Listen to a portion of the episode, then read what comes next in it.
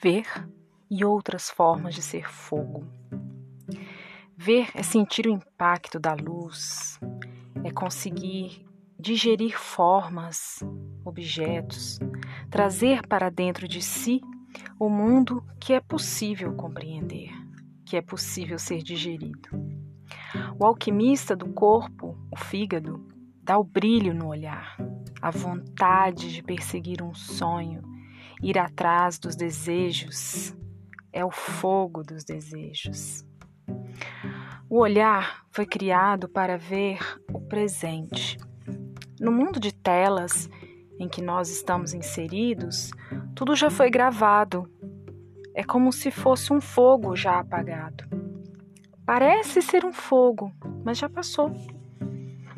Criamos então apego a coisas que já passaram, apego a pessoas, a coisas, acumulamos objetos, quilos, emoções. Ver é um estado presente.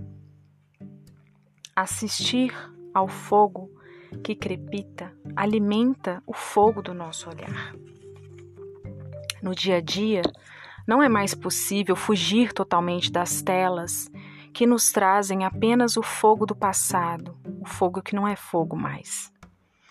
Mas podemos criar janelas de descanso, observando a natureza, observar o céu.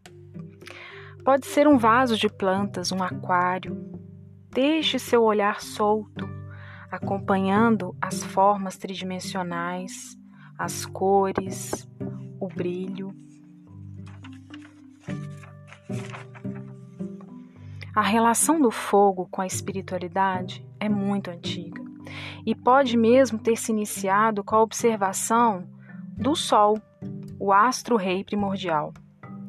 A estrela que traz a vida, retira a noite, acorda as almas.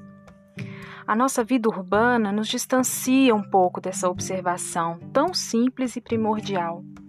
Ver o sol, sentir os seus raios quentes isso também alimenta o olhar. Quase toda espiritualidade tem a vela acesa como símbolo.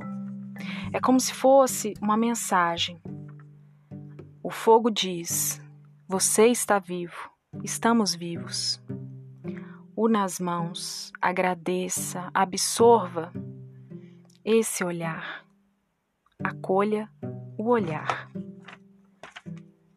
ver e outras formas de ser o fogo. Esse foi mais um Salvos pelo On e a gente se encontra numa próxima.